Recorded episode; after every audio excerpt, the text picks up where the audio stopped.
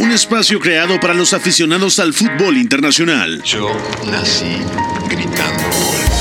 Un proyecto radiofónico informativo, analítico y reflexivo, No tengo nada de original. en el que un grupo de periodistas repasan la actualidad del fútbol en cada rincón del planeta. Todos los bebés se asoman al mundo gritando. Y todos quise ser jugador de fútbol. He sido el peor pata de palo que se ha visto en los campitos de mi país. Arranca la Casa del Fútbol Internacional.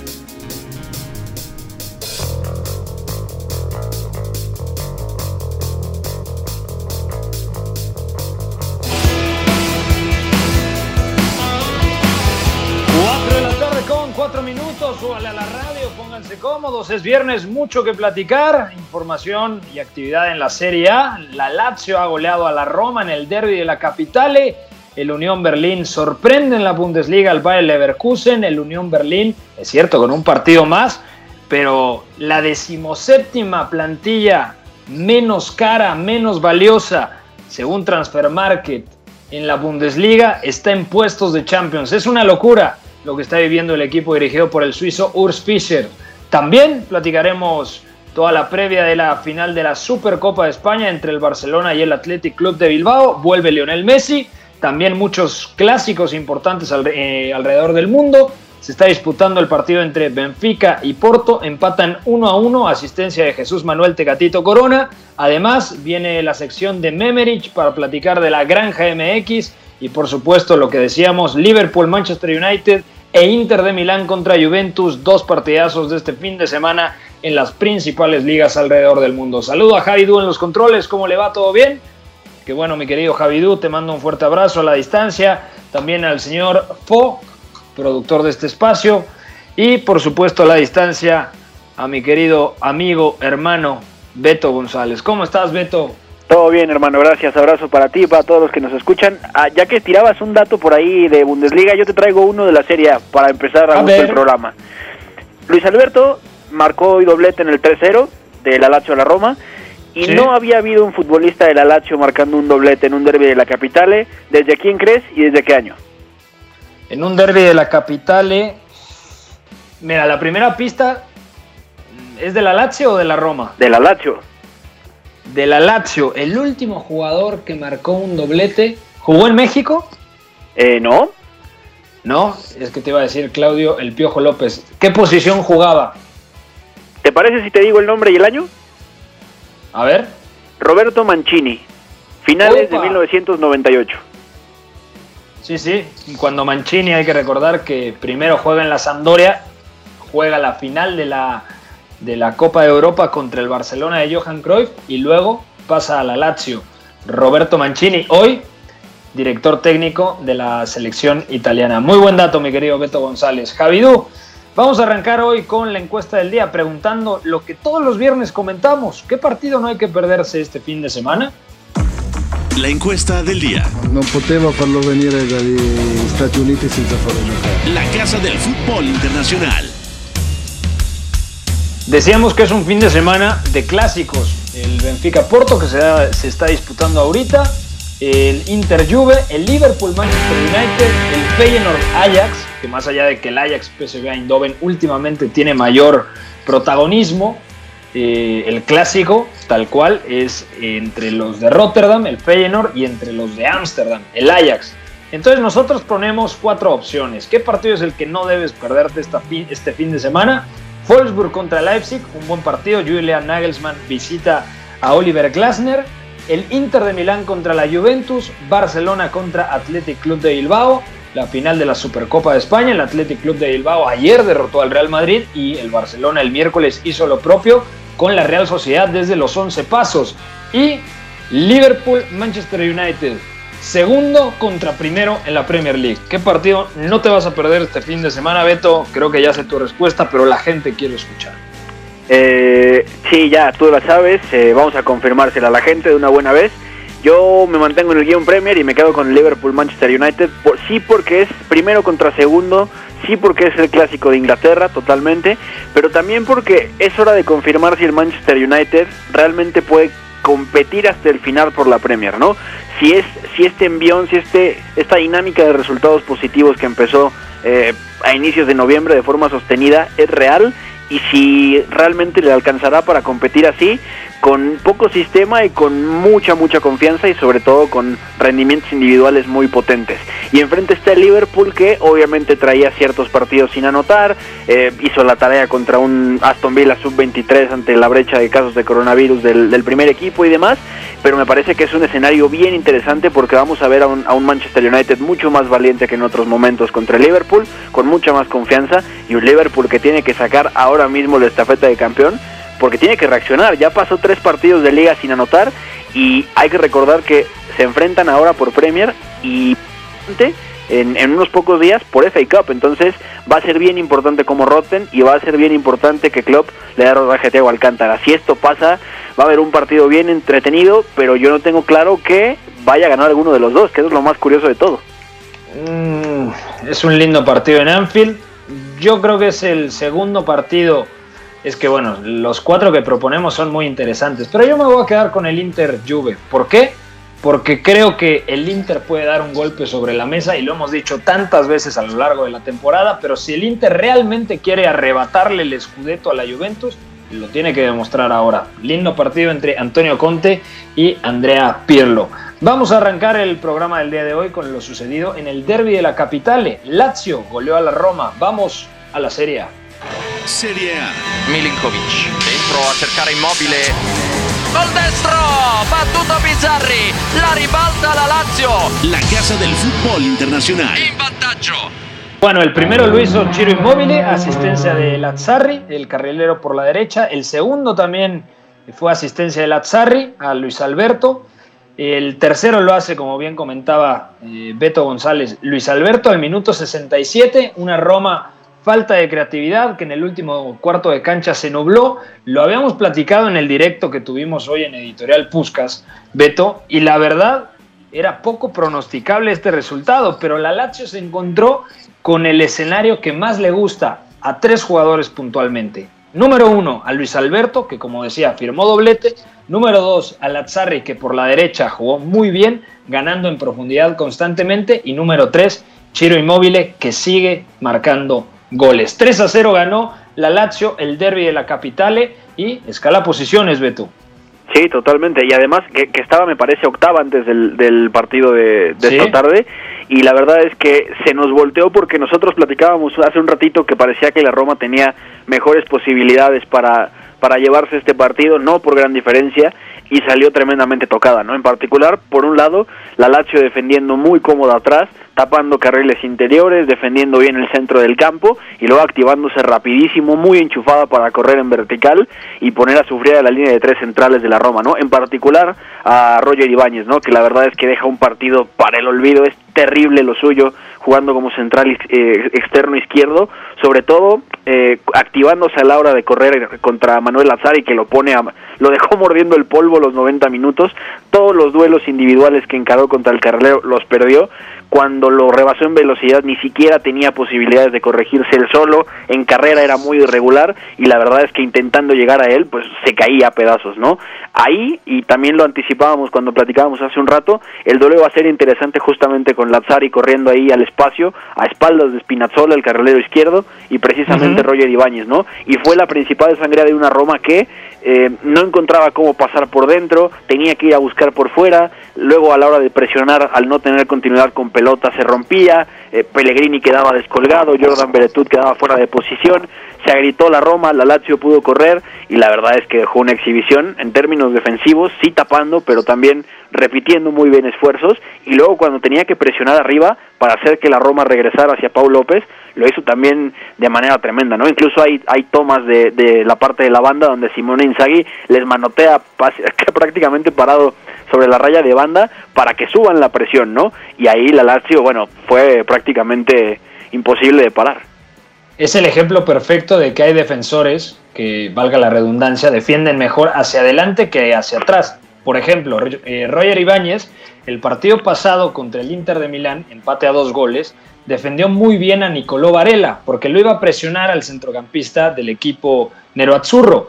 Ahora que le tocaba defender hacia su espalda, sufrió muchísimo y por ahí cayeron las dos primeras anotaciones del conjunto de la Lazio. Bien lo mencionabas, Beto, estaba octava antes de este partido el equipo de Simone Inzaghi y ahora con la victoria se pone únicamente a tres puntos de la Roma. Es decir, si hoy el equipo de Paulo Fonseca hubiese ganado, le, le hubiera tomado nueve puntos de ventaja. Sin embargo, con la victoria del conjunto lazial se pone únicamente a tres unidades. Vamos a cambiar de partido, nos quedamos en esta misma liga y vamos a platicar del Inter contra Juve. ¿Cuáles son las claves de este partido desde tu punto de vista? Ya lo decía yo en la introducción, me parece que es el partido eh, en donde Antonio Conte tiene que comerse a la Juventus, en el buen sentido de la palabra, tiene que dominarlo, tiene que sacar una buena versión. Empataron la semana pasada contra la Roma un segundo tiempo, sobre todo los primeros 25 minutos, que jugó bastante bien a través de Brozovic, activando a Romelu Lukaku,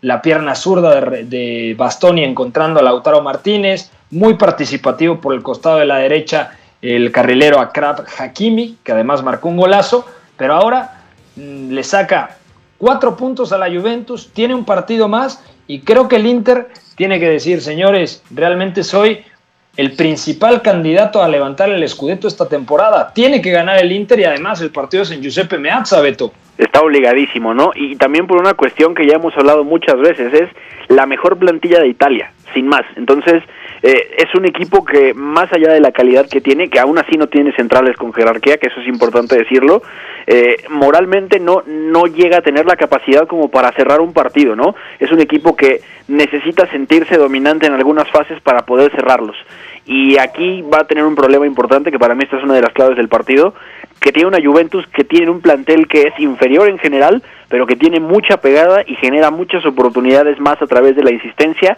que de, que de ventajas colectivas, ¿no? Y eso también es para, para que el Inter se preocupe, sobre todo porque al final eh, la Juventus tiene la figura de Dejan Kulusevski corriendo al espacio. Está Cristiano que cae al apoyo, pero va a faltar Weston McKenney por ahí dando profundidad por dentro y, y, habrá que ver qué va a pasar, sobre todo si, si no está Dybala que salió tocado, si va a jugar Morata, ¿no? Es decir, tenemos futbolistas con una tremenda capacidad para generar peligro eh, solos, por, por decirlo de alguna manera, ¿no? Y este Inter luego no tiene respuestas frente a esto, ¿no? Así que va a tener que imperar esa calidad colectiva y, va a gustarme ver bastante qué, qué plan tiene Conte a nivel presión, porque ahí la Juventus no creo que tenga respuesta. Si el Inter presiona mejor, si presiona más arriba, si vemos a un Nicolò Varela activo en la presión y también con balón, sobre todo dando profundidad por dentro, yo también ahí pienso que la Juve puede sufrir. Y juntando todo esto, tampoco veo claro quién vaya a ganar. Yo pienso que puede ser un empate de esos en los que un error eh, le baja confianza al rival y de repente entonces haya una reacción, pero no sean capaces de vencerse, ¿eh? Es que para mí es el partido que si la Juve lo gana, se va a venir en picada el, el Inter. Sí. Y porque tiene prácticamente mejor plantilla. Quizá no tiene un elemento, y es lógico, tan decisivo como Cristiano Ronaldo. Pesa mucho la ausencia del norteamericano Weston McKinney porque si juega Cristiano más Dybala en punta, ninguno de los dos eh, es un centro delantero como tal, entonces necesita de ese elemento que llega desde atrás, que llega desde segunda línea a cargar al punto de penalti, que es Weston McKinney.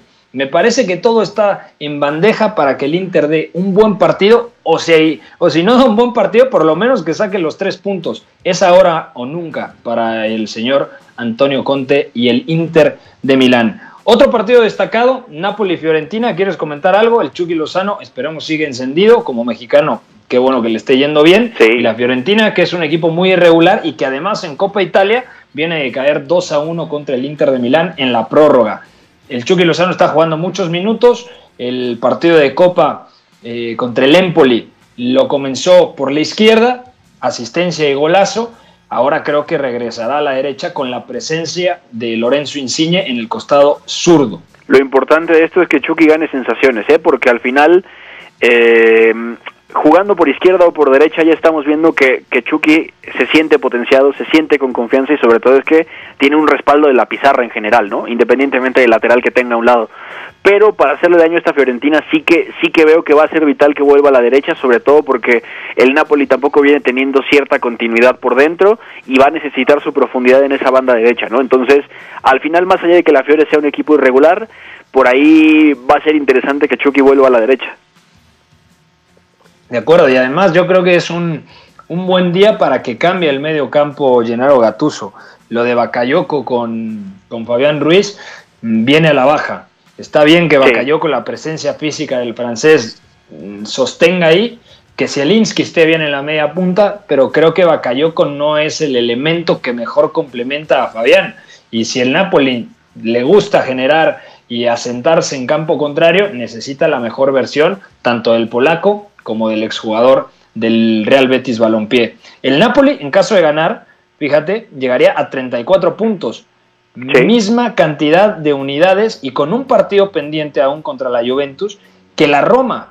Entonces, tiene todo en bandeja Gennaro Gattuso y el Napoli para poder, de nueva cuenta, asentarse en los puestos de Champions y más considerando que juegan Inter contra Juve. Vamos a cambiar de liga, vamos a Alemania y a platicar de lo que ha sucedido el día de hoy porque el Unión Berlín está que no se lo cree nadie. El Unión Berlín está en puestos de Champions de nueva cuenta.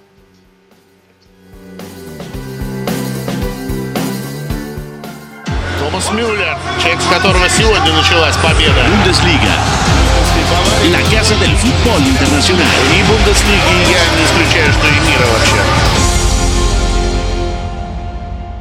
Hoy careció el Bayer Leverkusen de creatividad, de dinámica en campo contrario. Sabemos lo que representa Florian Wirtz en este equipo, Beto González, pero que un chico de 17 años condicione tanto, creo que es una mala noticia para Peter Voss, el estratega de las aspirinas. Hoy el Leverkusen no mereció empatar, hoy el Leverkusen fue peor que el Unión Berlín, que a través de ataques muy verticales a la espalda de la eh, a la espalda de Tapsova y de Jonathan Ta, sufrió muchísimo. Termina ganando y termina en puestos europeos, es cierto, tiene un partido más, falta que juegue el Borussia Dortmund, falta que también juegue el propio Wolfsburg, el Borussia Mönchengladbach, pero ahí está el Unión Berlín con 28 unidades. Increíble el trabajo de Urs Fischer, el suizo que además eh, no es un desconocido ni mucho menos. Para los que somos clavados de la UEFA Europa League, lo recordamos porque era el técnico que en su momento dirigía al Basel,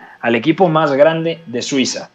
Sí, totalmente. Y además está coronándose un trabajo táctico tremendo porque los ascendió a primera división. La primera temporada les costó bastante trabajo, sobre todo eh, se notó que cierta falta de calidad llegó a perjudicarles en algunos contextos cuando, cuando llegaron a enfrentar rivales más o menos de la jerarquía dentro de la Bundesliga también se complicaron porque son un rival que no necesariamente va a absorber el balón, de hecho no son ese tipo de equipo y sin embargo ahora la pizarra en un, en un año más está sentadísima y la verdad es que lo que tiene también, eh, que por ejemplo no jugó Max Kruse, pero lo que le ha dado la figura de Max Kruse, lo que ha tenido en la figura también de, de sus carrileros, es un equipo muy completo que juega a través de esa línea de tres y que también hoy ha encontrado uno de esos momentos donde más cómodo se siente, ¿no? Verticalizando mucho, robando y corriendo a toda velocidad, también con una pareja de puntas tremenda con, como, como es Taiwa Oniwi y Geraldo Becker, que también salió tocado Geraldo Becker, y también se enfrentó a un rival que, que está urgido, o sea, el, el Bayer Leverkusen al final,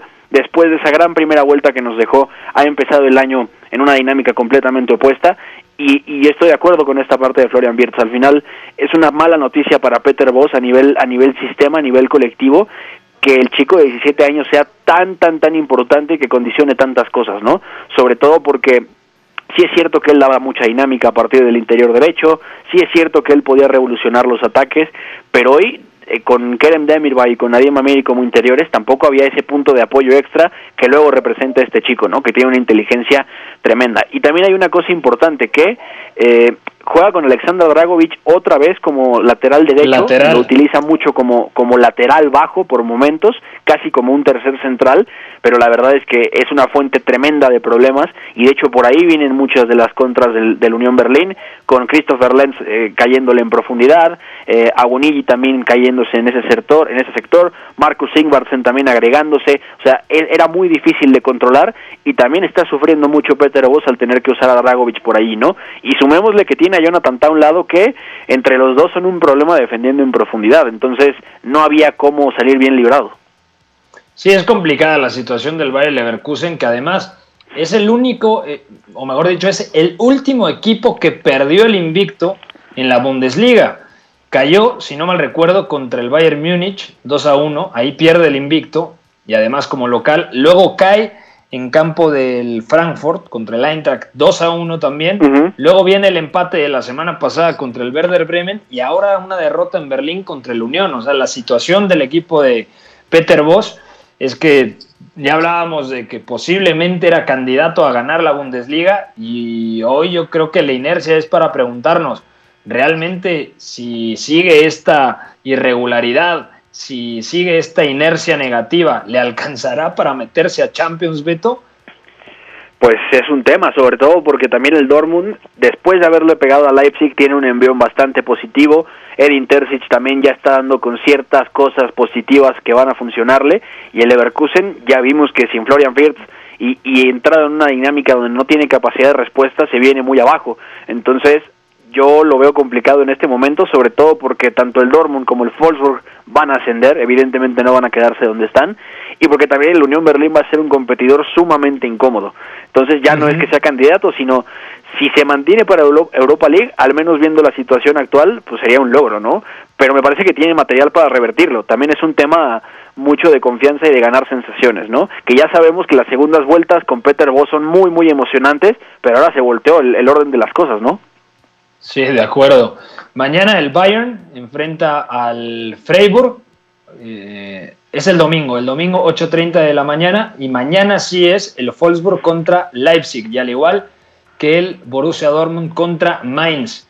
El Borussia Dortmund no tiene un partido tan complicado porque el Mainz de hecho es último. Mm, tiene solo una victoria. Y el Bayern Múnich se enfrenta al equipo en mejor estado de forma de la Bundesliga. El otro día leí el dato y me sorprendió mucho porque el Freiburg ha ganado los últimos cinco partidos del campeonato alemán. Entonces, en caso de que gane el Bayern, por ahí pueda sufrir eh, una derrota o perder puntos el Leipzig en campo del Wolfsburg, que es un muy buen equipo el de Oliver Glasner, y quizá gana el Borussia Dortmund, es decir, llegaría a 36 el Bayern Múnich y se, se descolgaría a cinco puntos de sus más cercanos perseguidores. Vamos a ir a una pausa, seguimos platicando toda la actualidad del fútbol internacional, la previa de la Supercopa de España entre Athletic Club de Bilbao contra el Fútbol Club Barcelona, también la previa del Liverpool contra Manchester United allá en Inglaterra. Pausa, no se despeguen, seguimos aquí a través de W Deportes 730 DM, la casa del fútbol internacional. La visión más balcánica de la Liga MX. Ahí por esa banda izquierda, mano centro, el tiro dentro del área. ¡Gol! Memerich recomienda la casa del fútbol internacional. Mi querido Memerich, ¿cómo le va? Póngase cómodo la Casa del Fútbol Internacional. ¿Cómo estás? ¿Qué tal, Pepe? Muy buenas, pues encantado de estar por acá de nuevo y con esa introducción espectacular, más ganas nos dan de hablar de nuestra querida granja MX, ¿no? Cuéntanos, cuéntanos, ¿qué nos vas a recomendar? ¿Qué no se puede perder el público de la Liga MX este fin de semana? Pues sí, amigo, hoy venimos representando un poco a los equipos regios, como si no les sobraran ya representantes por todos lados, pero lo hacemos para hablar del impacto de, dos jugadores en su respectivo sistema, ¿no? Algunas novedades que notamos en la jornada 1 y que, que vamos a recomendar para, para seguirle la pista en la jornada 2. Si te parece, podemos comenzar del lado de Tigres.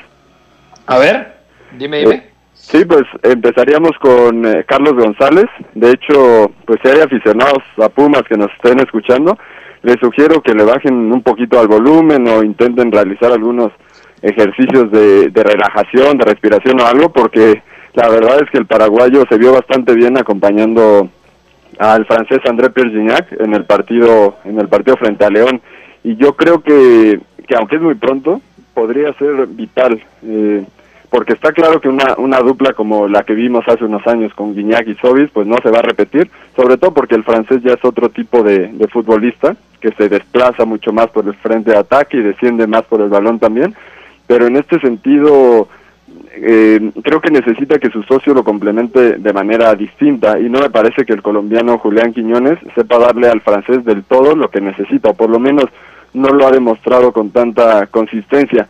Eh, mientras que lo que vimos de González el pasado el pasado sábado es que rápido hizo hizo clic con el francés ¿no? Y, a- y algo que me gustaría destacar en este, en este rubro es que eh, pues la pasada liguilla, Carlos González lo vimos como eh, en un rol como de falso extremo con Pumas y años antes en Necaxa era más un segundo delantero que flotaba por, por todo el frente de ataque y llegaba al área. Es decir, eh, todo esto lo ha convertido en un futbolista mucho más inteligente que lee bien el juego y que, y que con estos movimientos, incluso muchas veces eh, sin pelota o ajenos a, al, al circuito asociativo, puede destrabar escenarios en el último tercio, que es lo que le viene costando a los Tigres últimamente. A mí me encantó lo de González con Gignac porque saben qué zona ocupar dependiendo la posición del otro. De. Cuando Gignac se recostaba un poquito hacia la izquierda o se botaba, Carlos González cargaba el área. Cuando el paraguayo caía a banda, eh, Guiñac aguantaba un poquito por el centro. Además tiene dos eh, buenos jugadores que van por fuera. Aquino, que en el primer partido contra León no estuvo, eh, jugó Fulgencio, que además dio un muy buen partido. Y por el costado de la derecha, Quiñones, que tiene una zurda privilegiada. Además, si, si a estos elementos le añadimos la capacidad que tiene para lanzar Leo Fernández, pues cuidado con Tigres, ¿no? Tiene un ataque brutal. ¿Qué otra cosa recomiendas para el fin de semana, mi querido Memerich? Bueno, pues ya pasando eh, al bando de, de Rayados de Monterrey, nos vamos con un jugador con el mismo apellido, eh, que no fue fichaje, aunque la verdad es que siempre lo parece por cómo le han armado las lesiones, que es el buen eh, Poncho González, eh, que lo vimos frente a Atlas en este 4-3-2-1 que tanto le gusta al Vasco Aguirre, el sistema que, que también eh, pues se hiciera un poco un poco famoso en la Copa del Mundo de Sudáfrica. Y, y vimos a Poncho como un interior por izquierda eh, con movimientos eh, creo diseñados en función de sus compañeros la mayoría de ellos no Eh, cuando Ujú. Jansen cerraba más que era como un media punta por izquierda él caía a banda eh, y se asociaba con el lateral izquierdo que, en este caso era Gallardo pero cuando Gallardo eh, tomaba todo el carril Poncho encontraba sitio entre líneas detrás de Funes Mori como, como una especie de, de media punta más nominal, como un 10 eh, ahí, ahí por detrás del delantero. Incluso diría que hay lapsos donde desciende un poco más a la base a, a dirigir las posesiones, porque como Craneviter se mete más entre los centrales, baja un poco un poco Poncho con Charlie y ahí y a ellos son los que los que organizan un poco más y y esto yo creo que, que, le, que en términos generales lo hace sentir mucho más participativo, eh, cómodo y, y con mucha más confianza, que creo que es lo que, lo que le ha faltado en los últimos semestres, aunque hay que decir que, que el Guardianes 2020 lo cerró bastante bien, que, en donde empezó ya a ganar un poco más de rodaje. Y además creo que este sistema no solo potencia a Poncho González, sino que también hace mejor a Charlie Rodríguez. O sea, yo creo Sí. que los dos se sienten más cómodos con Craneviter fijando, con Jansen partiendo desde la izquierda como una especie de segunda punta, porque no es ni extremo ni delantero, es un rol híbrido para poder liberarle el carril al lateral izquierdo Jesús Gallardo. Pero más allá de que Atlas me pareció de lo más flojito en la primera jornada de este clausura 2021, creo que el sistema de rayados da pistas de que, de que está engranando poco a poco. Va a ser un lindo partido contra el América. Memerich, ¿algo más que quieras agregar? Nada, Pepe, pues, pues en este sentido que justamente Poncho González eh, parece que va a iniciar otra vez como titular, nada más ahí dar las pistas de, la alineación que, que ha trascendido, que lo único que cambiaría sería justamente el frente de ataque, en vez de en vez de Jansen y Avilés Hurtado estarían Mesa y Pavón, así que para el mismo González va a ser una prueba bastante fuerte para, eh, para ver de qué está hecho frente al América de Solari, ¿no? De acuerdo. Memerich, fuerte abrazo, saludos hasta Bosnia-Herzegovina. Gracias, Pepe, abrazo a todos. Gracias, ahí estaba el señor Memerich, mi querido Javidú. Terminamos la sección de Memerich, nuestro balcánico de confianza, para recomendar lo más destacado que viene en nuestra querida Granja MX. Ahora sí vamos a la península ibérica. Regresa Barcelona contra Athletic Club de Bilbao.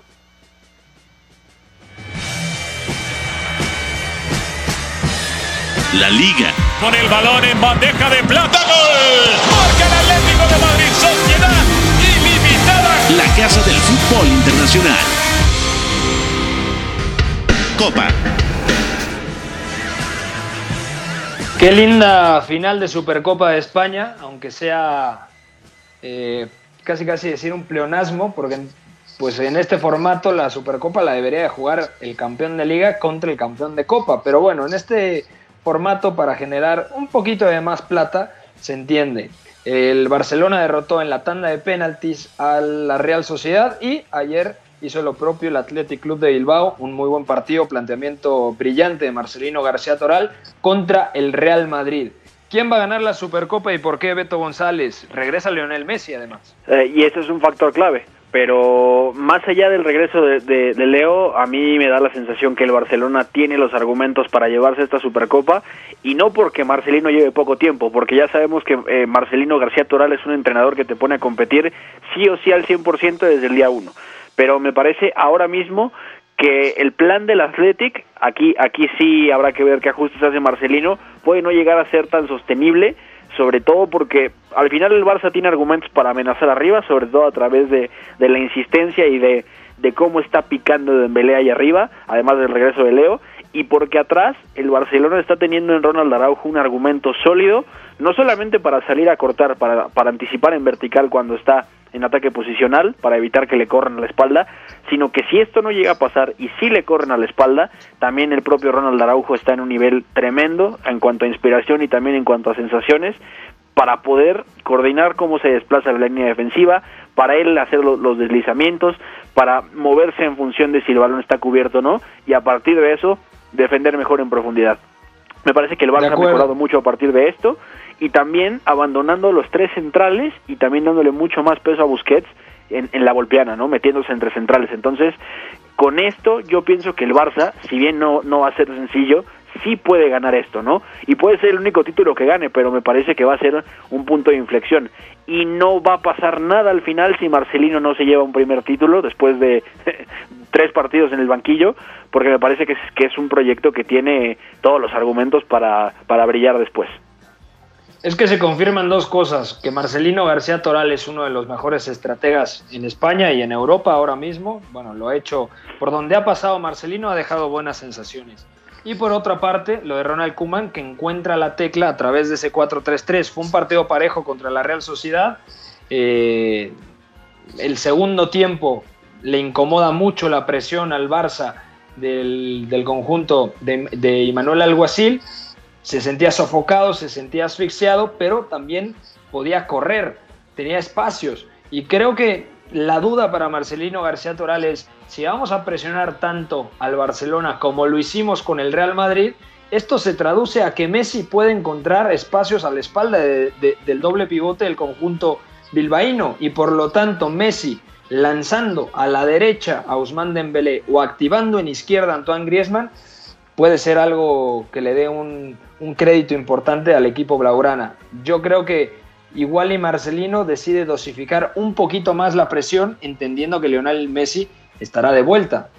Sí, totalmente. Irá ajustando justamente en función de esto, ¿no? De qué tanto puede el Barcelona traer y lanzar a la espalda, que es algo que ha buscado hacer, que no siempre le ha salido bien, pero con Lionel Messi es distinto, y también en función de qué tanto pueda poner a correr a Iñaki Williams, ¿no? Precisamente contra Ronald Araujo, entendiendo que en esa banda va a juntarse Iker Muniain, que vuelve a jugar en banda en 4-4-2, y con precisamente Iñaki Williams en esa punta izquierda, ¿no? Buscando ese duelo individual con Ronald Araujo, que no solamente se dará en, velocidad, sino también por aire, ¿no? O, mucho también con balón a ras de pasto, eh, mucho cuerpo y mucho contacto, ¿no? Va a ser muy interesante ver cómo logra correr y cómo se defiende también en campo propio, porque ahora mismo el Athletic también, y esto es cuestión de tiempo, de trabajar los mecanismos y demás, es mejor presionando arriba ahora mismo que defendiéndose abajo, y eso también puede ser un punto a favor del Barcelona.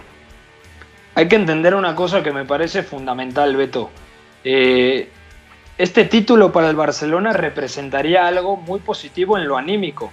La liga es muy complicado que la ganen, sobre todo porque el Atlético de Madrid tiene inercia de equipo de 95 puntos, o sea, está en, en, un momento de forma más allá de lo que pasó en la Copa del Rey, pero yo lo pongo como el principal candidato, sin duda, a ganar la liga.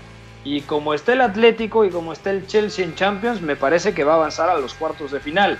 Ahora, el Barcel ¿por qué digo esto? Porque el Barcelona dice, la liga muy difícil que la ganemos. La Champions bueno, la Champions tenemos a, Neymar enfrente, ¿no? Un viejo conocido que también tiene a Mbappé, a Di María, a Berratti, que con Poquetino seguramente puede competir muy bien, pero cualquier título le representa eh, sumar en lo moral, en lo mental, en lo anímico. Entonces yo creo que más allá de que el 4-3-3 está afianzado, de que Ronald Kuman encontró la manera de colocar mejor las piezas para tener un mejor funcionamiento, si el equipo llega a ganar la Supercopa, puede ser algo muy positivo de cara a la UEFA Champions League. ¿eh? Sí, totalmente, totalmente. Y además, con todo el contexto que tiene en contra el club, ¿no?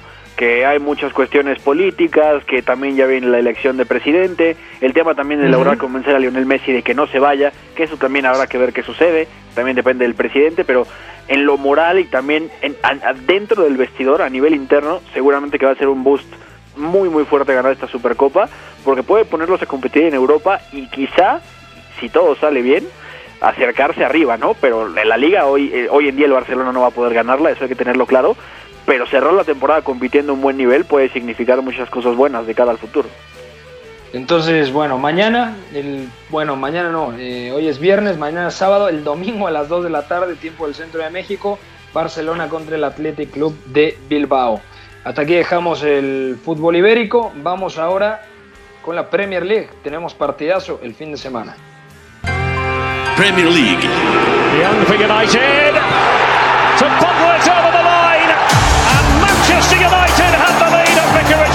La casa del fútbol internacional.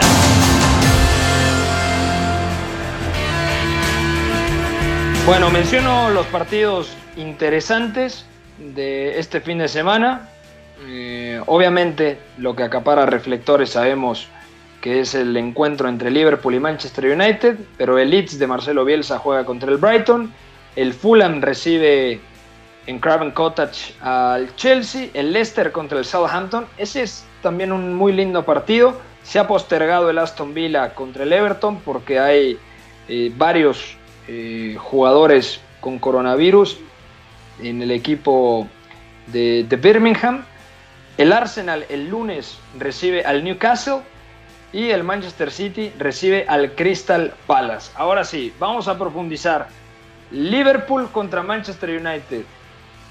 Si llega a sacar un punto al menos de Anfield el equipo de Ole Gunnar Solskjaer, yo creo que ya tienes que empezar a confiar en el conjunto de los Red Devils, ¿no? Es cierto que tienen que mejorar en funcionamiento, es cierto que Liverpool es favorito, es cierto que el City también hoy en día está por encima a nivel sensaciones, no tanto a nivel puntos, pero desde tu punto de vista, ¿realmente tiene argumentos para sacar la victoria o sacar al menos el empate el Manchester United de Anfield Road? Para como están las cosas, cualquiera de las dos es posible, sí, sobre todo porque el Liverpool va a tener una presión extra de, de sacarse lo que ha tenido en este bache reciente en Premier League, los tres partidos sin anotar, eh, ciertas mejorías en las sensaciones al haber ganado en, en Birmingham contra los niños de Aston Villa, contra el sub-23, pero también es cierto que es un equipo que cuando tiene que despertar lo hace y la verdad es que es un equipo que también tiene mucha, mucha pegada, el Liverpool. Y así ha ganado partidos también, aún así rendiendo con un sistema que le ha dado garantías, ¿no?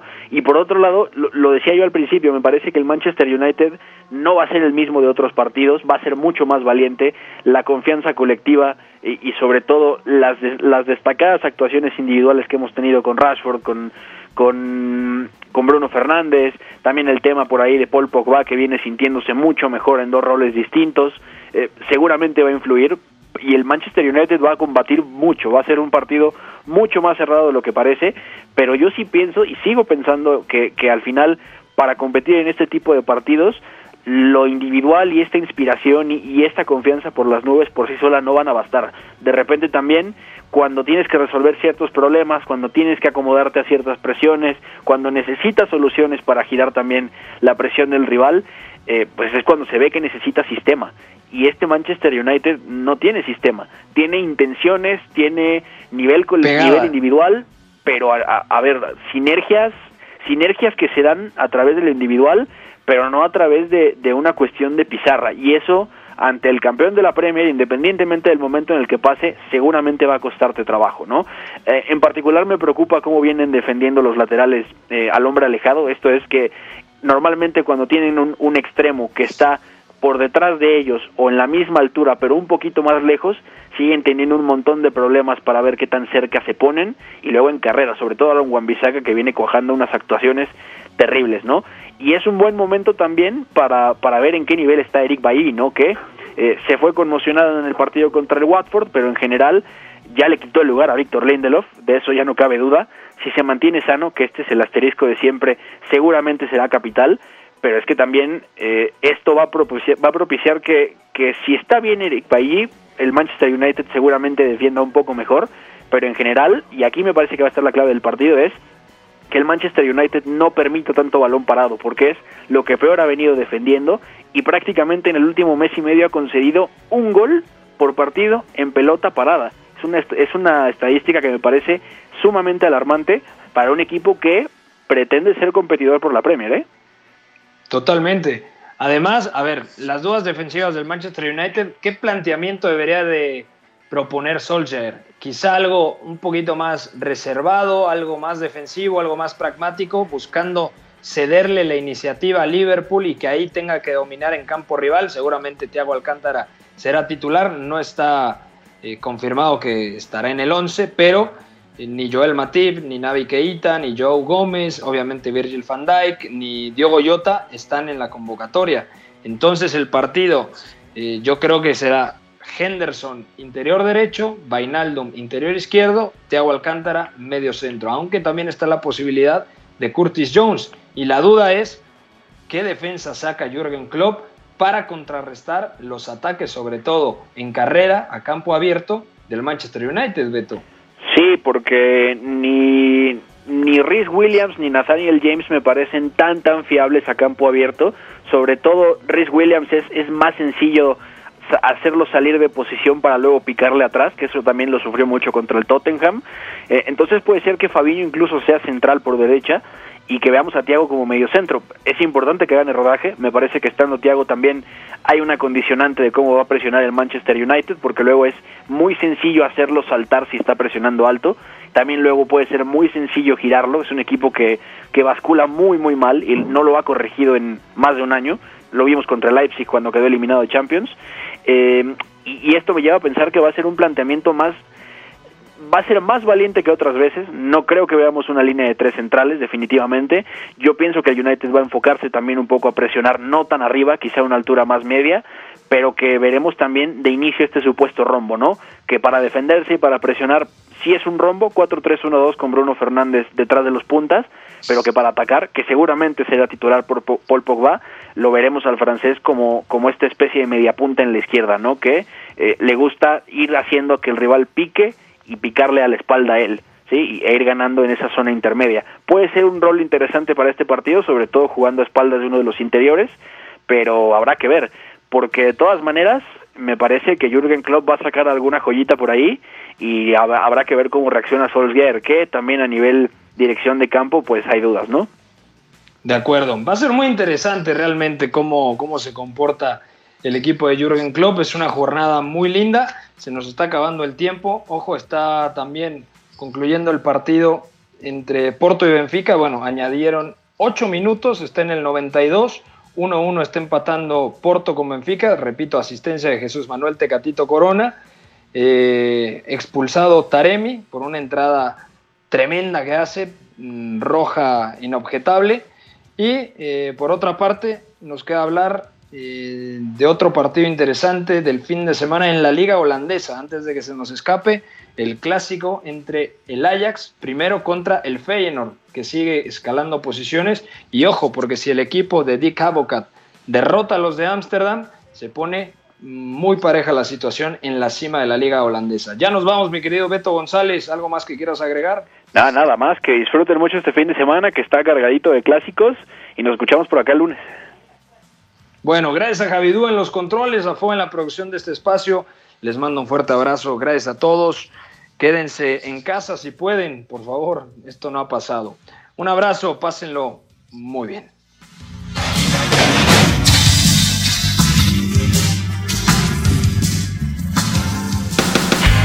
Una relación entre la práctica del cuerpo que se expresa en las manos y el cerebro. Pero el fútbol ha suprimido esto. De modo que se trata fascinantemente de un ejercicio que nos devuelve en el tiempo a lo que fuimos en el origen, pero también una vez que nos aficionamos a este juego, nos regresa a la infancia, al niño que fuimos. Gracias por sintonizar la Casa del Fútbol Internacional. Entonces el fútbol es en ese sentido una maquinaria para regresar en el tiempo en un doble sentido. Por W Deportes, la frecuencia del fútbol internacional.